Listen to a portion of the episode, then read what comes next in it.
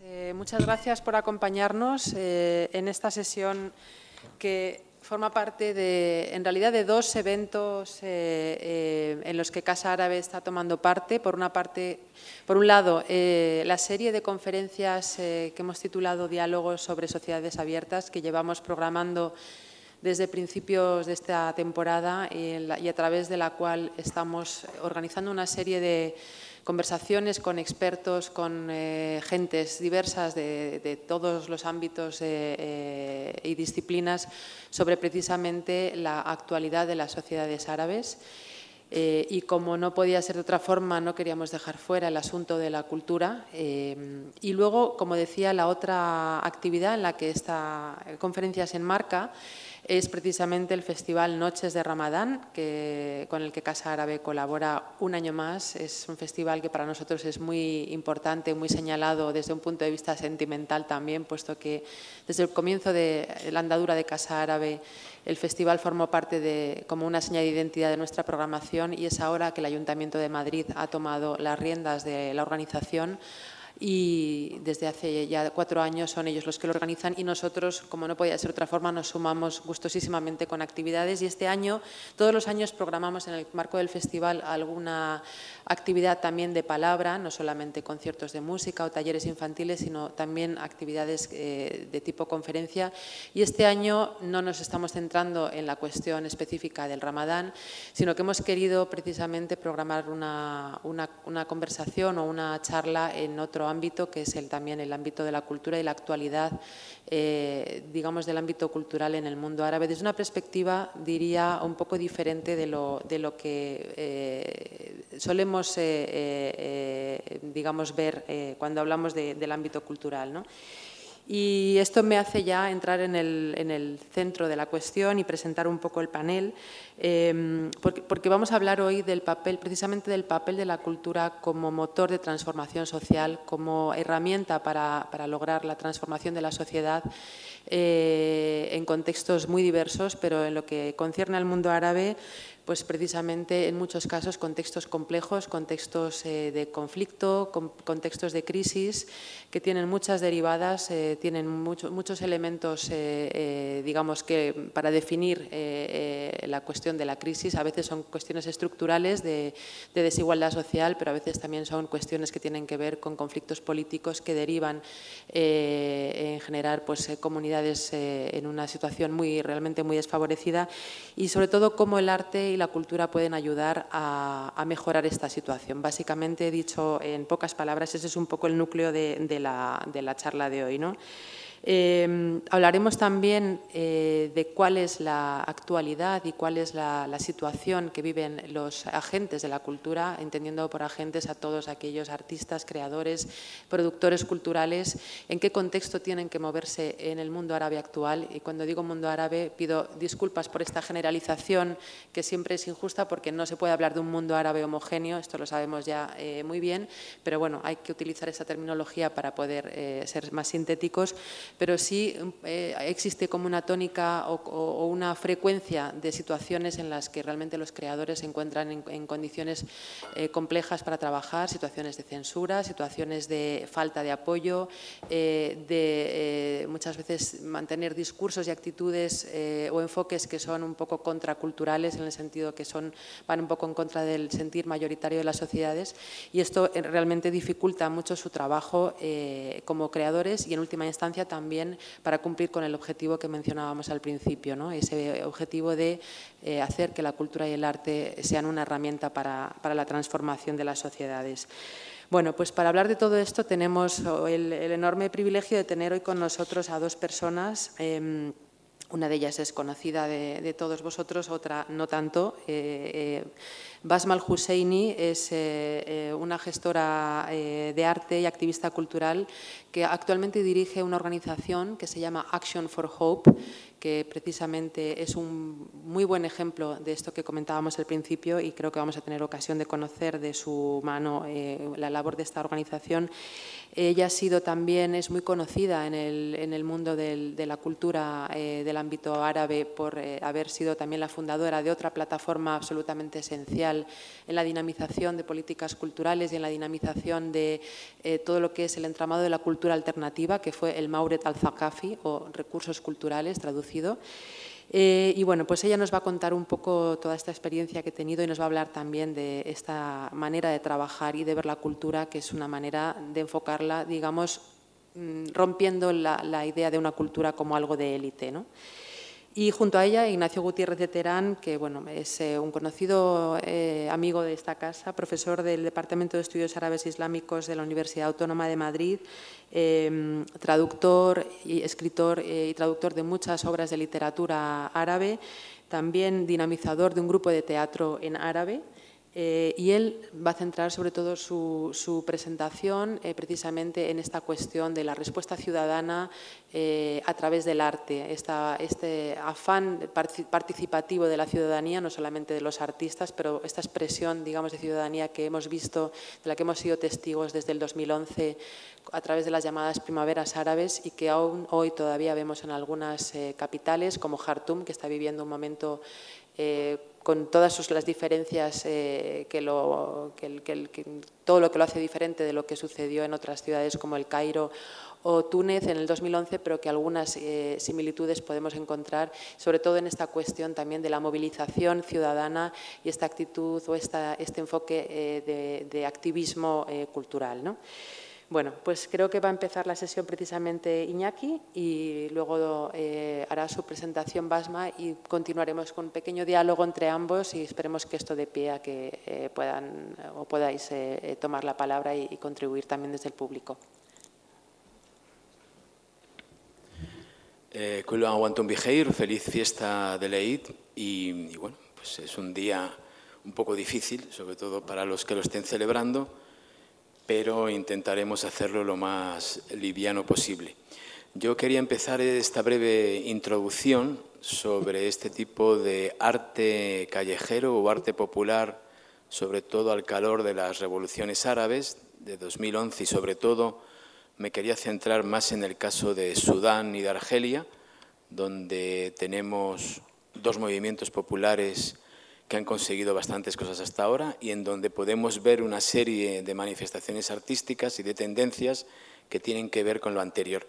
Y me gustaría empezar por una referencia que ha hecho Nuria a algo fundamental, como estos movimientos políticos y sociales de reivindicación han incidido mucho en la idea de romper con el elitismo cultural que ha prevalecido y que por desgracia sigue prevaleciendo en muchos países árabes. Una proyección cultural que se hace casi siempre desde arriba, focalizada por unos conductos muy bien definidos y por tanto manipulados desde arriba y que han impedido que muchas veces haya una expresión, ya digo, de lo que es buena parte de la sociedad sobre lo que ellos realmente consideran que debería ser este arte y esta forma de manifestación.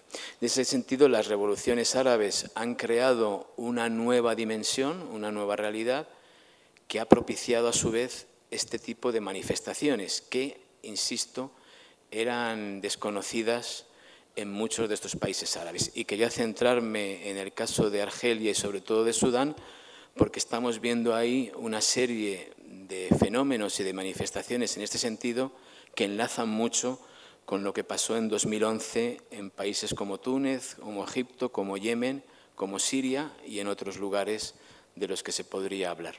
Por eso he, subtitulado esta pequeña presentación como el no lugar y crear un espacio desbordado.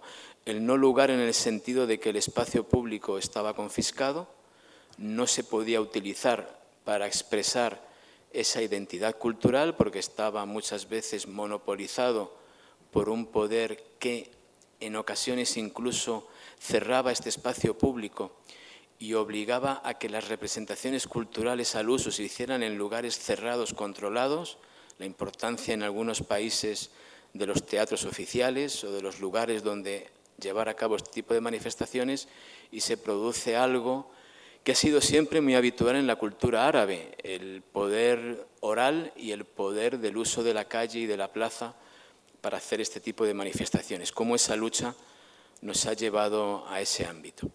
Entonces, ya digo que voy a intentar ir muy rápido porque lo importante sería después pasar a, a las preguntas, al debate y al intercambio de ideas, pero creo que hay un punto principal que aparece ahí como es la ocupación del espacio abierto. Esto es algo habitual en todos los movimientos de protesta que han surgido tanto en países árabes como países europeos y en otras partes, también en Latinoamérica, pero sobre todo ocupar ese espacio y reconfigurarlo, darle una nueva dimensión que, insisto, antes no tenía.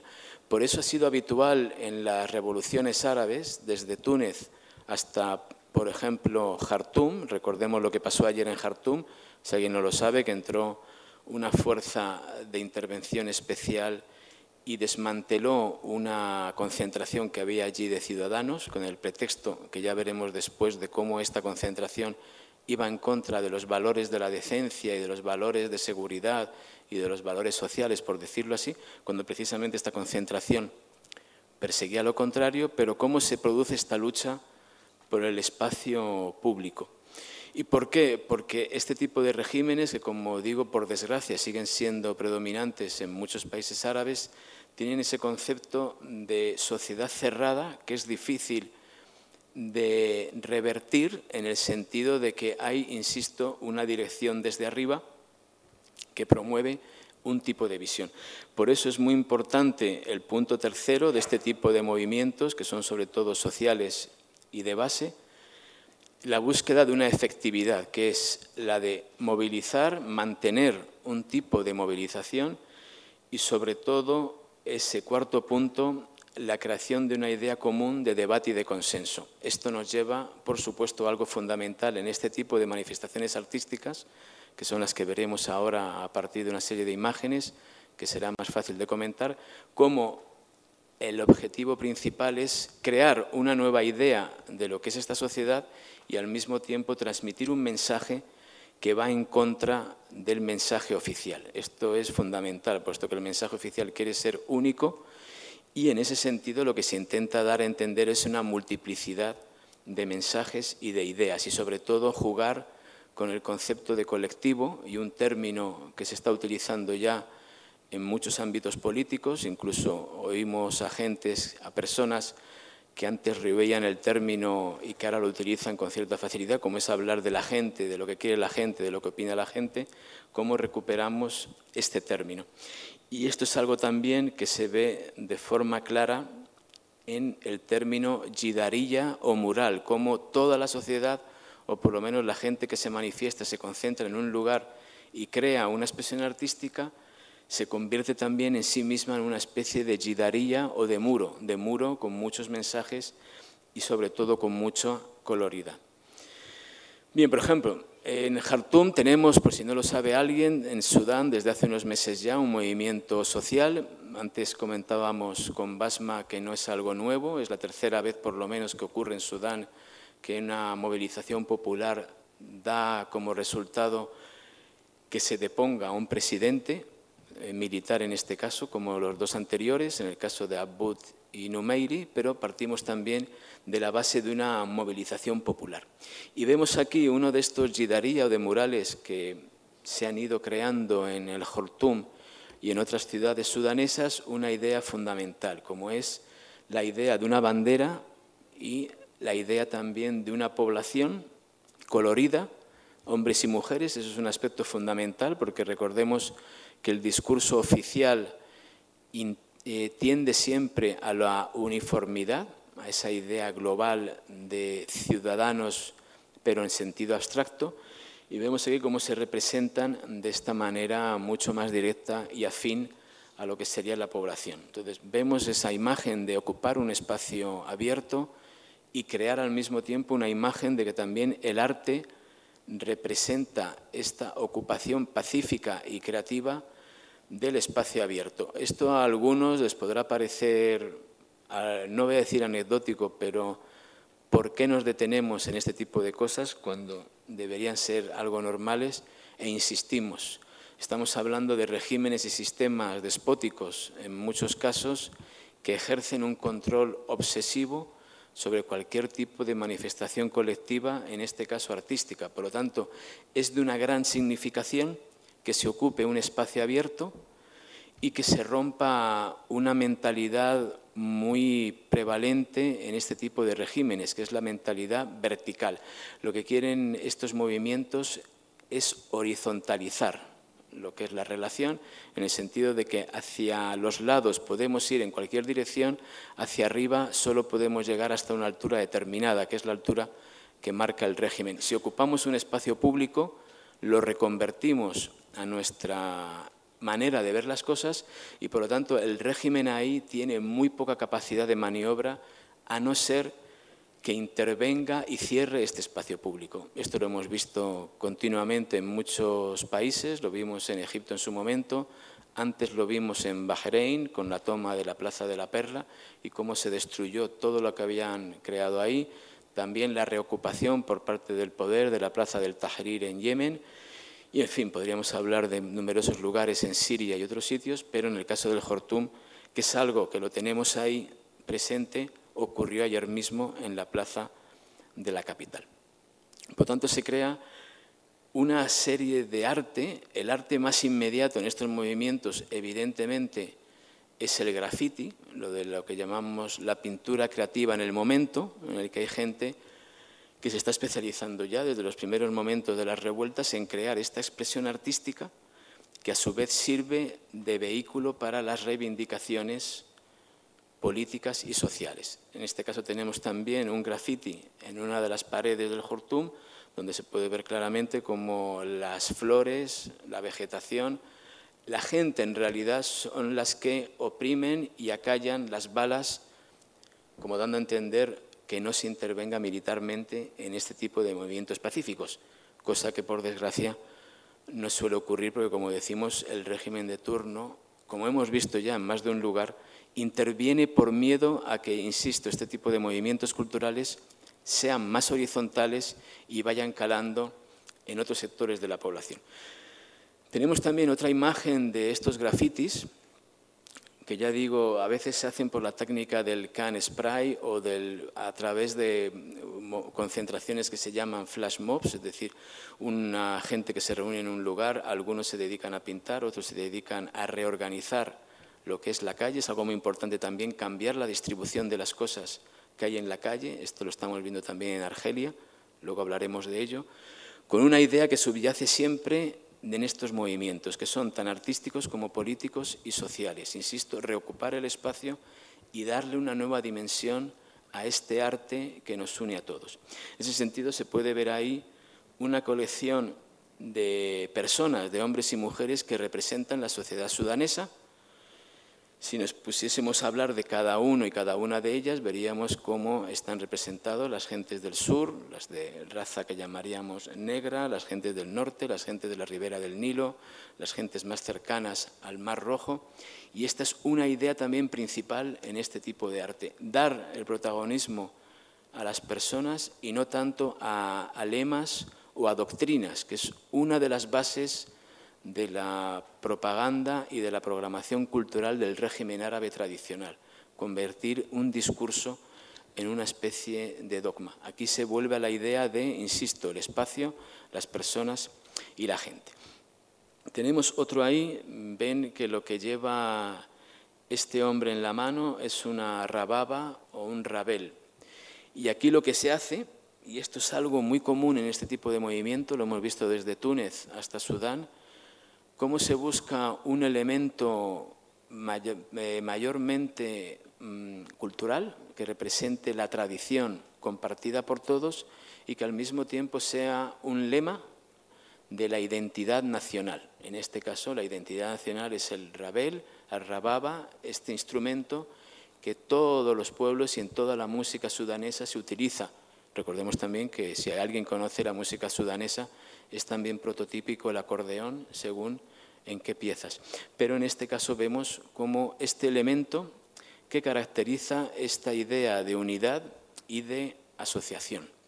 Ya digo, son imágenes prototípicas que van en, en la línea de reforzar dos ideas fundamentales. Una es que el arte va de la mano de la movilización popular y la movilización popular utiliza este nuevo concepto de arte para expresarse y movilizar y mantener a la gente en una lucha permanente contra un régimen despótico y al mismo tiempo se buscan ideas y lemas que sean comunes a toda la población. Por lo tanto, no vamos a grandes conceptos filosóficos ni complicados, sino a calar en esa idea fundamental. Otra idea principal es la colaboración entre hombres y mujeres en estos movimientos. En el caso de Sudán se ha destacado también la participación activa de mujeres dentro de las concentraciones y de las acciones de protesta que se han llevado a cabo. Luego, otro elemento fundamental en este arte callejero, que ya digo, empieza sobre todo con los grafitis y luego eh, desemboca también en otras expresiones como podría ser la escultura o el arte pictórico, desemboca en este tipo de imágenes, una unidad entre los miembros y representantes de la población en pos de un objetivo común.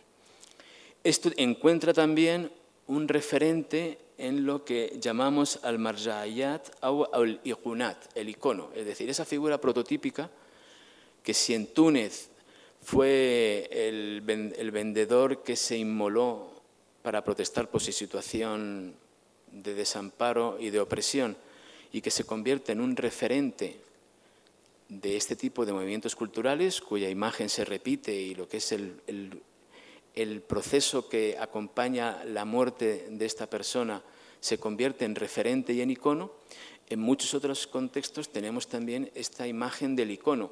En este caso, uno de los iconos de esta movilización en Sudán es Alaa Saleh, que es una persona que todo el mundo también conocerá de cómo se convirtió en una de las grandes referentes y animadoras de las movilizaciones en Jortum. Y hay vídeos que todo el mundo podrá haber visto de cómo ella sale en medio de la gente, de la gente que está concentrada en estas plazas y espacios abiertos, y se convierte en animadora y al mismo tiempo en prototipo de este tipo de movilizaciones. Y esto es algo también muy habitual que acompaña este tipo de expresiones artísticas, cómo el arte se representa a sí mismo a través de este tipo de referencias y de iconos sociales. Voy rápido porque luego a lo mejor incluso en el debate podríamos volver sobre alguna de estas imágenes. Vemos también la imagen de cómo, esto es algo particular también, y cómo muchas veces el arte se alimenta también de la realidad, pero al mismo tiempo crea nuevos conceptos y crea nuevos lemas también digamos que los eslóganes o los lemas también se convierten en una forma de arte, ese tipo de lemas que sirven para que los utilicemos en las manifestaciones y a su vez consigan llevar el mayor número de mensajes y de movilización a la gente. Esta es una persona que se supone que es un hombre mayor, que representa la sabiduría, y si se fijan en la barba tiene tres colores, que son los colores de la bandera de Sudán anterior a la bandera actual. Y es un retorno también a esas enseñas y esos lemas y esos símbolos nacionales que no se han contaminado con el régimen que buena parte de la población considera dictatorial y que ha pervertido los valores primigenios de esta bandera o de esta idea. Quizás se idealice mucho este tipo de referencia, pero lo hemos visto en Libia, lo hemos visto en Siria y lo hemos visto también en algún otro lugar, cómo se retoma esa enseña nacional que existía antes de que existiese esa bandera que representa y que está condicionada por un régimen que se ve como despótico. Vemos el régimen despótico también que ha utilizado y ha pervertido el discurso sobre la bandera, igual que ha hecho en la perversión sobre el discurso sobre la religión, sobre, según los casos, la arabidad, sobre la pertenencia a la gran nación africana o a la gran nación de lo que sea. Y este tipo de mensajes son los que se intentan subvertir retrayéndonos a otros símbolos que consideran estos artistas no están pervertidos. Otra característica de muchos de estos movimientos es enlazarse y combinarse con otras manifestaciones de protesta que no proceden de sus ámbitos originarios. Tenemos aquí una imagen famosa de Bansky junto con una recreación que si se puede ver ahí nos lleva también al esquema anterior. una trituradora donde se mete la cadena, los grilletes que representan al régimen y salen convertidos en la enseña nacional no contaminada, que es la idea que quiere plasmar el artista. Volvamos o recuperemos esa idea de pureza y al mismo tiempo nos entroncamos también con movimientos artísticos externos. Bueno, este es un,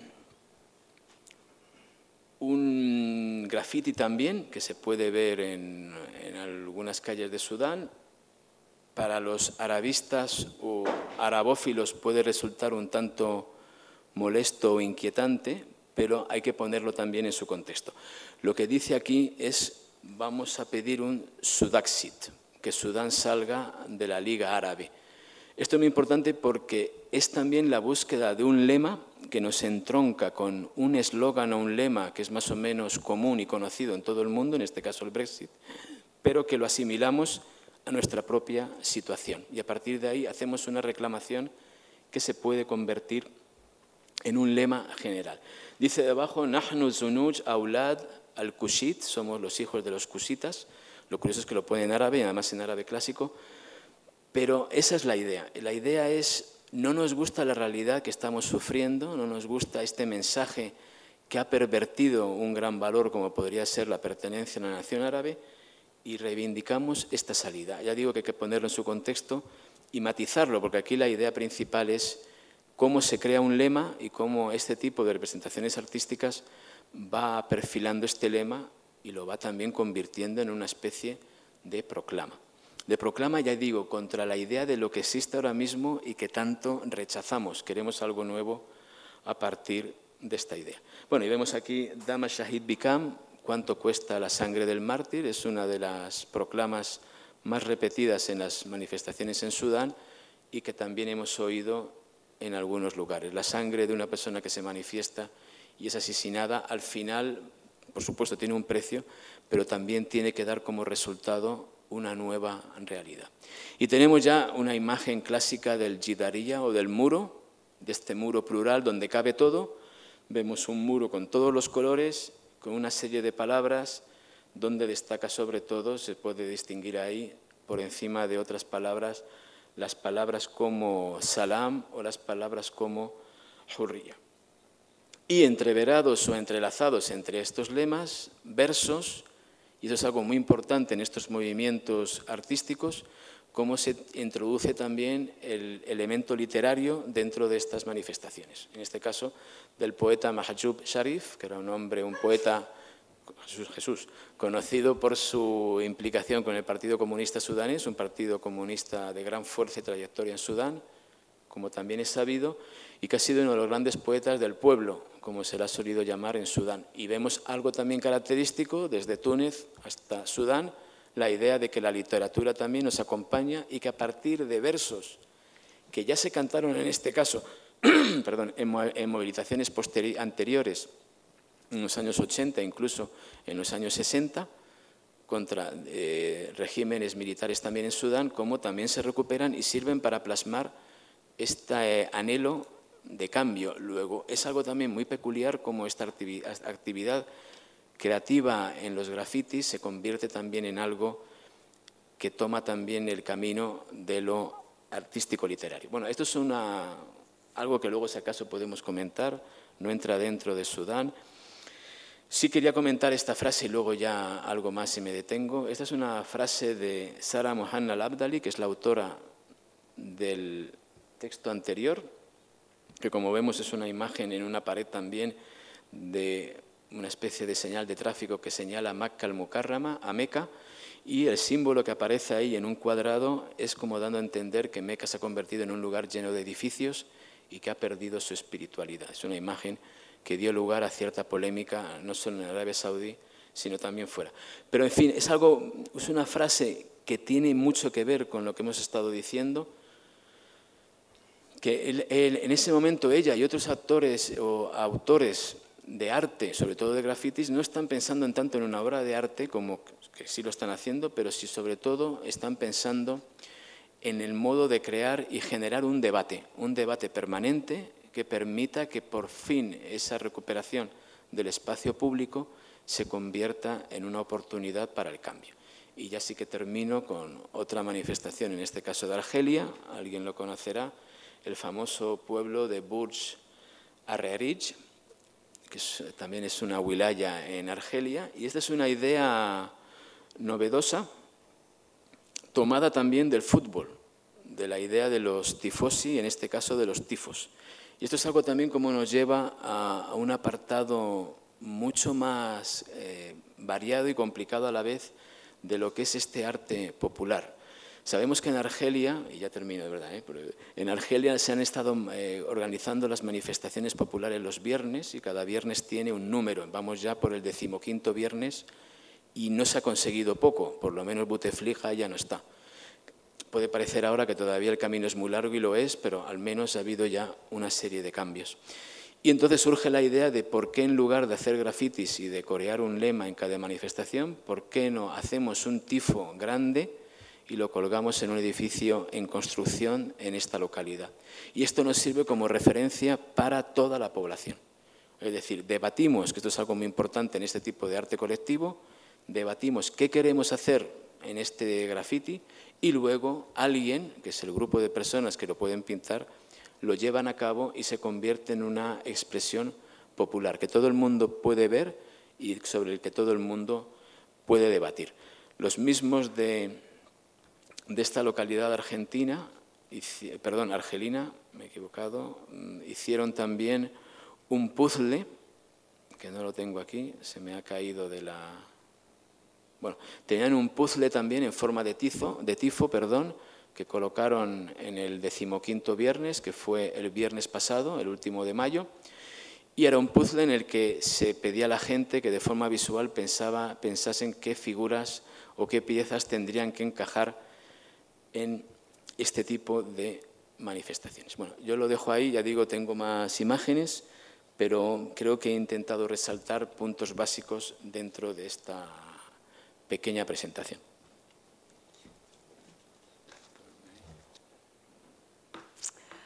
Um, thank you, Inaki. Thank you, Nuria. Um, first, I'm sorry to be speaking in English. Um, I don't speak Spanish. I could have done Arabic, but uh, I guess I don't see many people here uh, who will be relieved by that.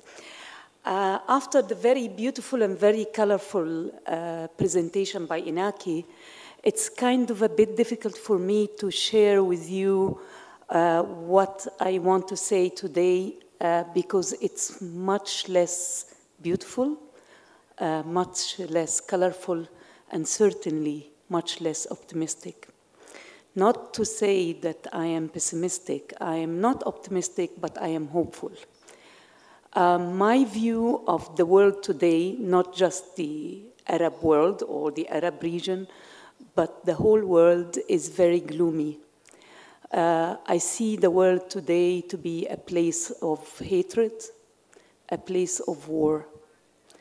And the, the past eight years since the tsunami of political change swept across uh, my region, the Arab region, have only helped me and many other people to see the, this image of the world. These uh, eight years have uncovered uh, three patterns, three patterns that basically shape the world and certainly uh, reign over the Arab region. The three patterns are oppressive, brutal dictatorships uh, that uh, do everything, everything, and I mean everything, to stand between uh, people and their freedom. And number two, extremist um, uh, jihadist, violent groups uh, that believe in the dogma of death, basically. And number three are empires uh, that um, would do anything again to protect their economic and political interests. These three patterns, the dictatorships, in our region and other parts of the world, the extremist groups and the empires, they feed into each other. They help each other, they thrive on each other, and they are the three main factors that stand between this uh, world and uh, the beautiful images that we saw the freedom, beauty, human expression, all of this. So, against the, this very gloomy image, um, I, I, want to, I, I, I wanted to talk about my organization, Action for Hope, but uh, I find myself more and more wanting to talk about the social and political scene in the Arab region, because this region seems to have attracted uh, the largest share of violence and killing to the point where one wonders whether it can exist outside the realm of blood and horror all my life, and I'm older than most people in this room, uh, we lived in conflicts. We've moved from one war to another. So, can this region really exist without the daily images of killing on TV screens? Not sure. Maybe we can blame our misfortune in the Arab region on a mix of the region's colonial history, occupation, the run for our natural resources, um, or maybe just the simple uh, fact that the three Abrahamic religions cannot live together in peace. But the result is the same. Whether the reason is one or the other, the result is the same. The Arab hope in the Arab region has dimmed to almost total extinction with never ending humanitarian crises, new and protracted conflicts generating waves of refugees, destruction, repression, a plethora of radical armed groups, and the continuous regional and international political interests that block any attempt by Arab societies to flourish.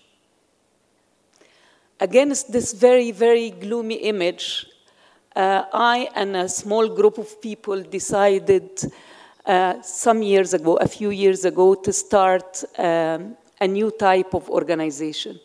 We wanted to do something that would uh, be completely against uh, uh, all of this, all what I just shared with you. Before uh, 2013, I used to work in arts and culture as in uh, supporting artists, supporting cultural projects, artistic projects. I, as uh, Nuria has mentioned, I uh, founded and I, was the director of an organization that gave grants to young artists, uh, did cultural policy research, cultural management training, etc. But suddenly uh, we realized that uh, something different is needed something at uh, a very different level is needed. It's not enough to support artists to express uh, what um, they believe in. It was uh, essential at a certain point of history to intervene at the community level. Because with the level of uh, destruction, tension that we were living, it was impossible uh, to just stay outside this and do business as usual. So we started Action of, for Hope. Uh, the first attempt was to go into a refugee camp and organize some cultural activities, but very quickly this developed into longer programs, then into many kinds of programs. Um, at the beginning, we did something we called cultural relief convoys, which were convoys of volunteer artists that went into refugee camps to do artistic training, screen films, organize music concerts, and teach people how to do things, how to uh, make films, how to play music, how to sing, how to take photographs, etc. And then we decided that maybe something longer term, more sustainable, more uh, kind of penetrating into the community is needed. So we started arts training programs. We uh, decided uh, to uh, run, uh, to um, have two music schools in Lebanon and Jordan, a film school in, in Lebanon, a theater training program for uh, youth and teenagers that every year we show a play, uh, produce a new play that tours in Lebanon. Unfortunately, uh, our music ensembles and our theater productions cannot tour outside Lebanon or outside Jordan simply because these people are refugees. And being uh, refugees means that you cannot travel freely uh, at all. If you leave the border of the country that you are a refugee in, you become uh, basically stranded. You can spend your life in an airport or you can be returned to your country, to your original country. So we tour these groups inside Lebanon and inside Jordan, and we continue to uh, teach art and to produce artistic work. More recently, uh, we started a new program that I will tell you about in a minute. But I want to tell you a little bit why we, we do this, why we do all these programs. Because we believe that communities that suffer from war, poverty, violence, and social marginalization can easily fall into despair. They feel that no one notices their agony and that the only relationship they can have with others is that of waiting to receive help. They just wait until somebody gives them something. The ability of these communities and the individuals in them to create and enjoy art puts them on the giving end of the equation. They can create something that you and I can need and enjoy. They continue to be vic victims of war or economic exploitation, of course, but they can now have the power that art gives, the power to imagine a different reality than the one they live in, the power of hope. So this is basically what Action uh, for Hope does. Recently, we realized again that this is not enough it's not enough to do this within a particular community because still uh, the artists and the cultural organizations are operating within a field called arts and culture. They are in a silo. They uh, are regarded by their societies as people who are from a specific tribe. They do not relate to the rest of the society except as artists.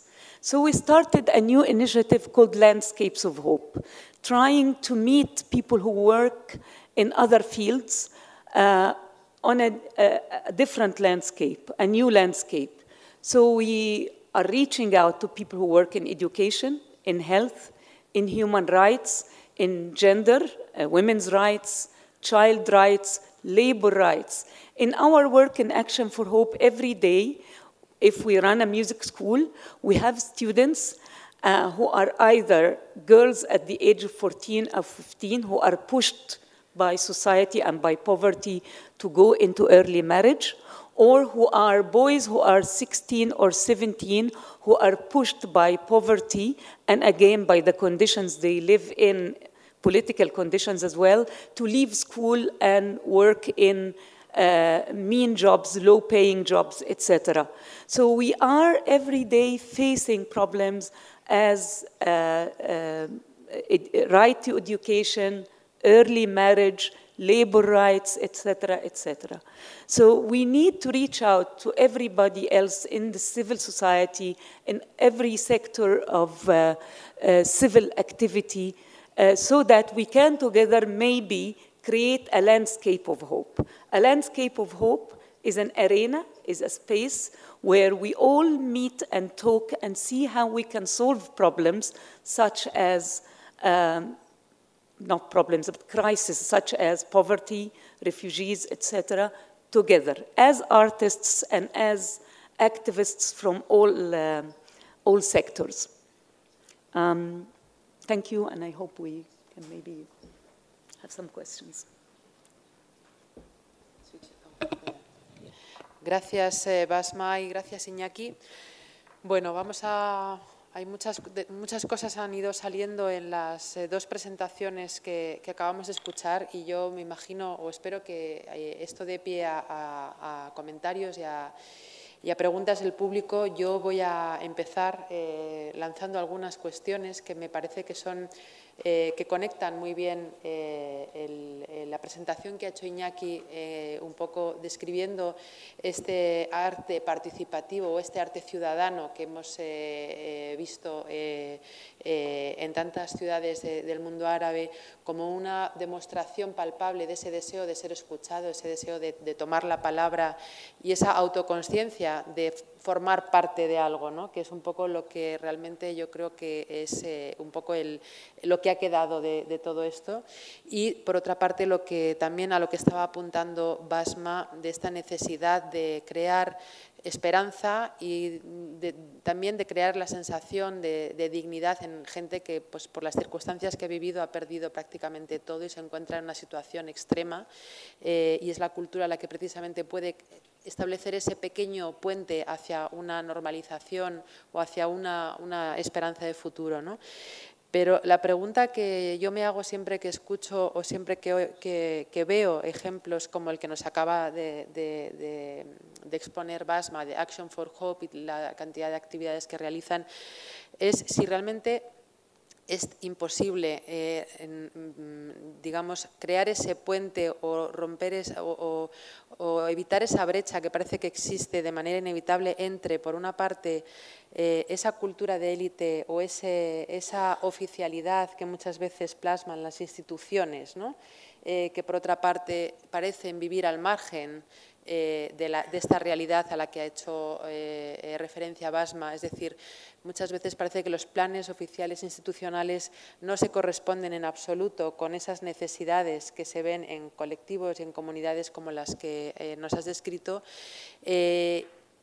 y en paralelo a eso, el trabajo de muchos artistas, de muchos agentes culturales que intentan, eh, digamos, plantear soluciones, crear esos puentes, pero que no hay como una conexión o no hay una posibilidad de conectar con toda esta institucionalidad eh, de la que hablaba. ¿no? no sé si esa brecha es imposible de vencer o existen mecanismos eh, que hayáis puesto en práctica a través de Action for Hope que pueden ayudar a realmente tender ese puente entre una posición y la otra, ¿no?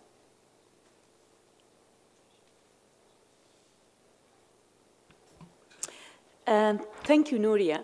Uh, this is a very valid question, and I, I refer to the expression that Inaki used, cultural elitism. Of course, uh, in, in Arab countries as well as everywhere in the world, in Europe, in Spain, I'm sure, there is an elite, a cultural elite uh, or an intellectual elite. And then, of course, you have people who are mediating uh, between this elite and the wider parts of the society, the bigger uh, parts of the society. Um, I think one of the problems in Arab countries is that the, the mediators um, did not succeed or did not, I mean, they, there were not that many mediators. So you have some very uh, accomplished artists, very sophisticated, whose work is really excellent. But then, of course, in societies where, uh, for example, in Egypt, still 30% uh, of the population is illiterate, for example, uh, around 70% of the population, I would, and this is my uh, assumption actually, uh, have no access to cultural services whatsoever. 70% of the population have never been into an exhibition, art exhibition, never been into a live concert or uh, a, a theater play. So uh, it's very difficult to, uh, for, for the society to recognize the value of these artists if there are no mediators and they have no access to this. So access is, is not just about giving people something, it's about sharing, sharing power and sharing wealth. So if artists are not willing to share power with the uh, larger parts of the society, they cannot expect these uh, wider parts of the society to support them when, they're, when they go under attack. If they don't know who these people are and they don't understand what they are doing. So basically, the elitist artist in our society, and elitist is um, maybe, I don't know, I would say the sophisticated art, the accomplished artist in our society, is caught between two things. A majority of the population uh, that does not understand him or doesn't him or her or doesn't really appreciate him or her because they don't understand what they are doing and of course a small elite around them who support them. And then there are the extremist group who condemn any form of artistic expression simply because artistic expression at essence is, uh, is uh, controversial, it's, it's subversive, it shakes uh, all kinds of uh, solid beliefs. So these artists uh, are caught in this kind of uh, polarization, and without having the mediators, they have no protection whatsoever. Nobody's going to protect them if a, a, crazy extremist goes and shoots them or, or smashes their work or uh, calls them uh, decadent or against whatever, religion or whatever. So this is the dilemma we are in. Um, of course, in situations of social change, uh, like the ones we live uh, in now in the region, there is a lot of new mediation that happens. There are many people, especially with social media, who attempt to explain music, explain poetry, explain visual arts to others. So you have now uh, opportunities for these artists to become appreciated and known.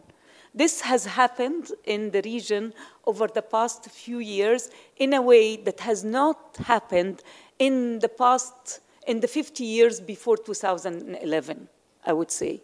So uh, nowadays, many uh, young people, and many even people who are not exactly illiterate but have no access to cultural services, know about art and artists in a way that, they, that had not happened before.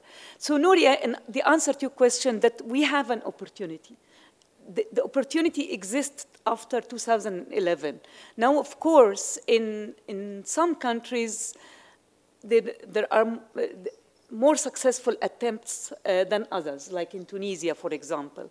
Um, in Syria, this has not happened, and interestingly, uh, there was a big campaign against a very famous Syrian painter, Yusuf Abdelki, who uh, had, who actually was very much pro the revolution, the Syrian revolution.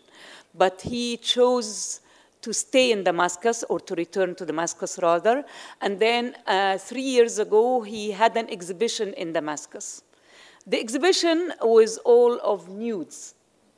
And this, um, this put him under attack by a very large number of uh, Syrian people, especially in the opposition, of course. The choice of the topic, they saw as he wanted to distance himself from the Islamists, which is legitimate, of course. And the, the fact that he organized his exhibition in Damascus was seen as uh, some kind of, uh, he's trying to be associated with the regime. Although he, the exhibition was not actually in a government hall at all. But still, uh, he was attacked widely. And the, the attempts to defend him uh, were very, very small and to explain his work. And the fact that he had an early exhibition called The Mother of the Martyr, which had only uh, beautiful uh, black and white images of mothers holding the images or the photos of their killed sons and daughters did not at all uh, sort of do him any good in this campaign against him. And there are, there are other examples of, of, of things like that. So I think mediation is the key. And, but also the arts themselves have to maybe also help the mediators uh, explain their work and convey their work to wider groups in the society. Otherwise, we are risking uh, sort of leaving those artists and artworks uh, completely unprotected and bare and uh, very vulnerable uh, against the attacks of the extremists. When you, call, when you say mediators, cuando hablas de mediadores, ¿a qué te refieres exactamente, Basma? ¿Quiénes son estas figuras en, la, en, en las sociedades árabes? Um, a, a, very wide range. People like us, for example, people, organization, cultural organizations that work at the uh, community level, more or less, art critics, media people are very important, the media. And social media people now, you have uh, the new term, uh, influencers. This is a new term, we have discovered it uh, uh, only a few years ago. And these people might pick a piece of music or a song or a work of art, and they talk about it, and then many people know about it. I mean, I've discovered many filmmakers, new and young filmmakers, cartoonists, uh, visual artists through social media, through influencers. So it doesn't happen in, organi- in an organized way, but it can be directed sometimes. And now also we have alternative media. We have many, like for example, Mada Masr in Egypt. Uh, it's a famous uh, journalist, journalistic website. They promote a lot of art, alternative art, uh, video art, uh, cartoon, poetry.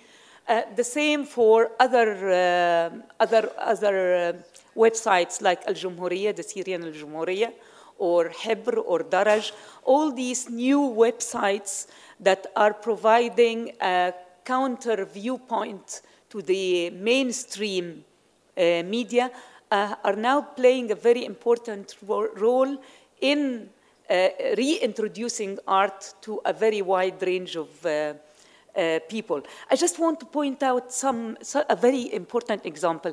There is a Syrian poet called Riyad uh, al-Hussein Saleh.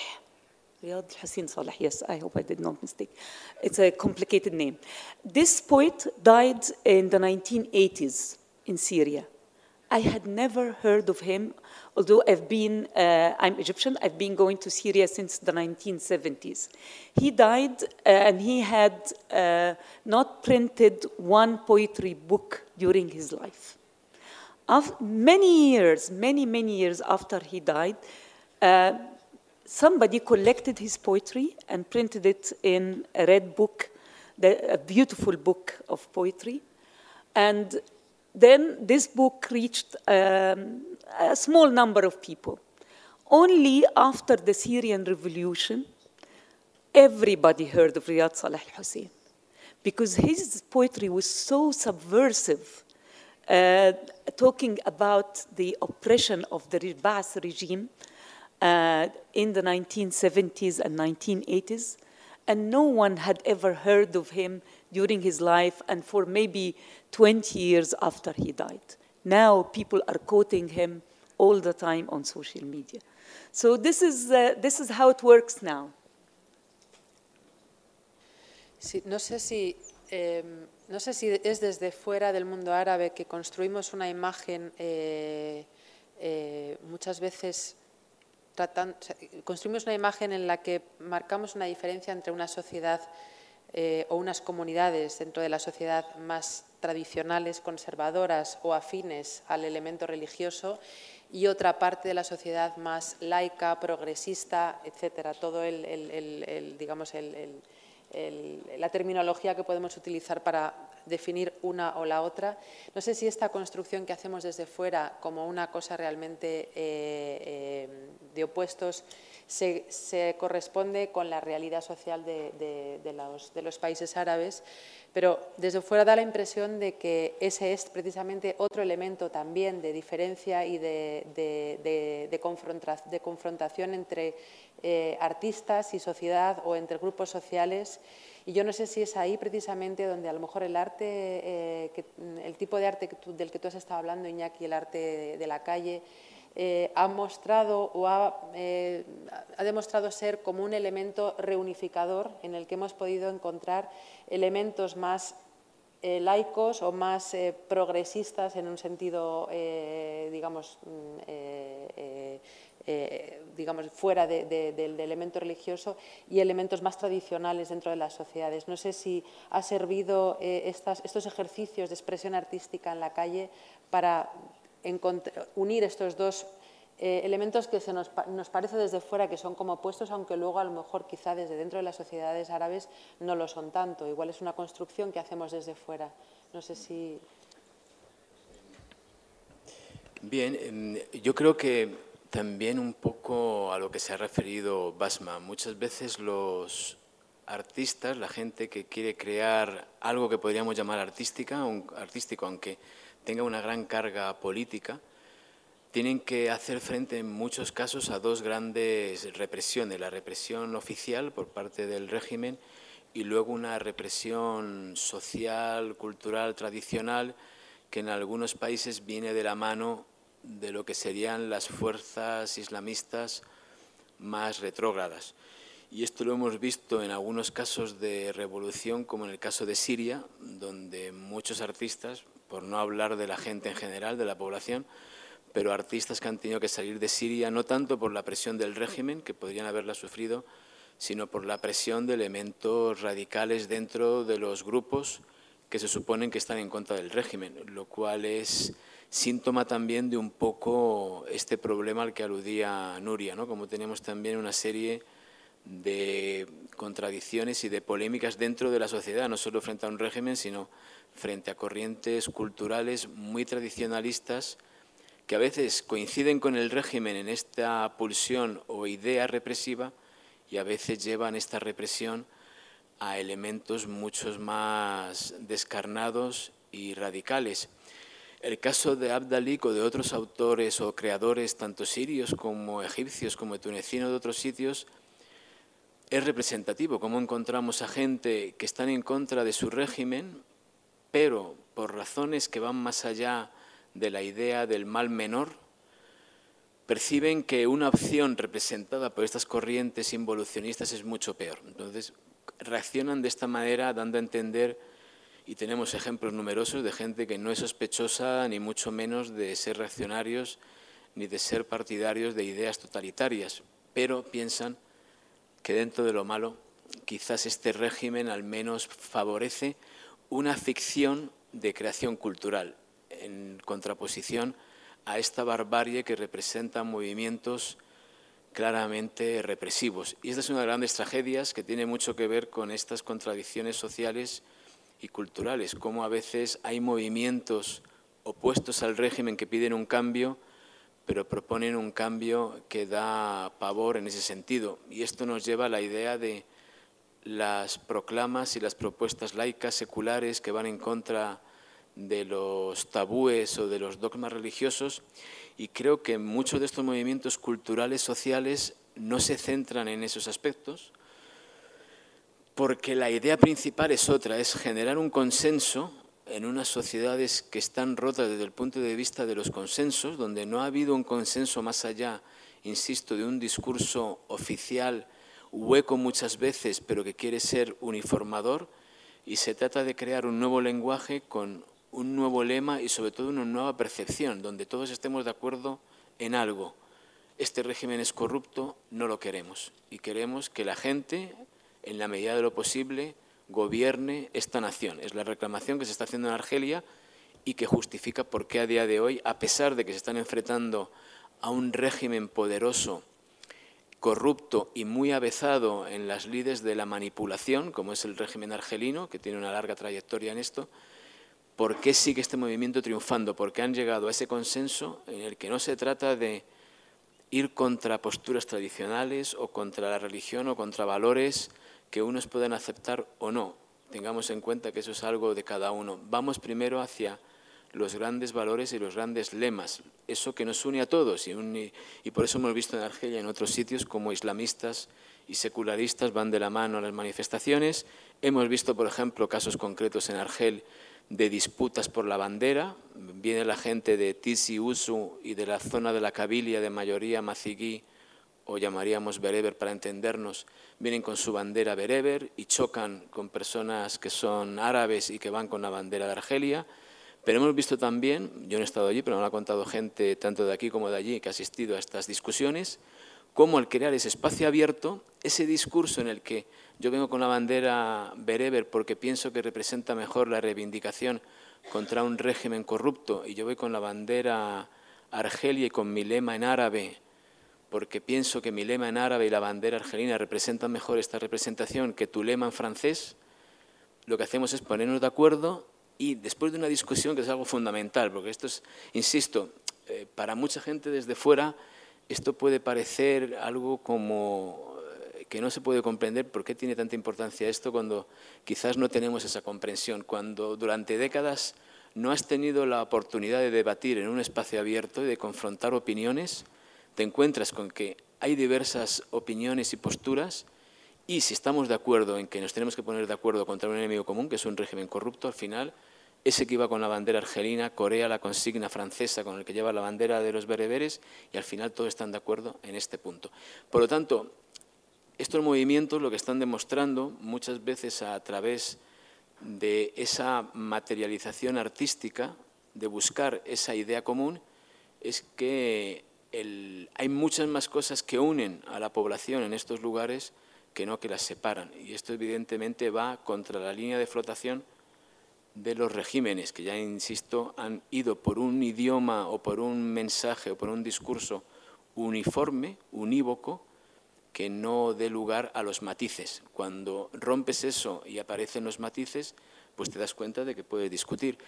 Pero la desgracia es que hay unas corrientes dentro de estos países que podríamos calificar por un lado como totalitarias pro régimen y en el otro lado como reaccionarias radicales islamistas, de sean salafistas o no, que van en contra de este tipo de debate. Entonces eso es precisamente lo que se intenta, yo creo, romper con este tipo de manifestaciones.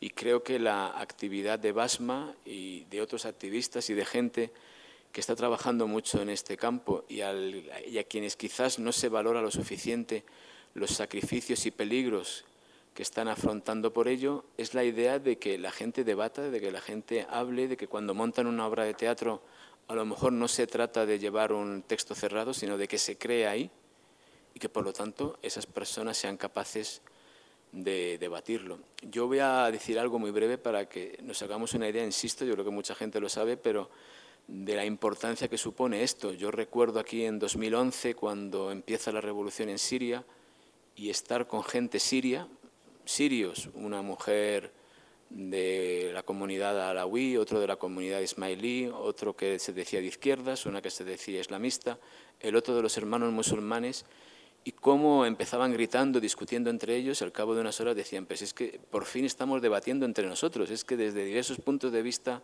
tanto de comunidades religiosas o de facciones políticas, nos damos cuenta de que teníamos una imagen de bloques y estamos llegando a algo fundamental, que es el debate. Estamos debatiendo y nos damos cuenta de que por fin, después de mucho tiempo, yo puedo hablar de lo que pienso de ti sin que haya un intermediador que me va a decir que está bien o mal lo que digo, que es el régimen o el discurso oficial.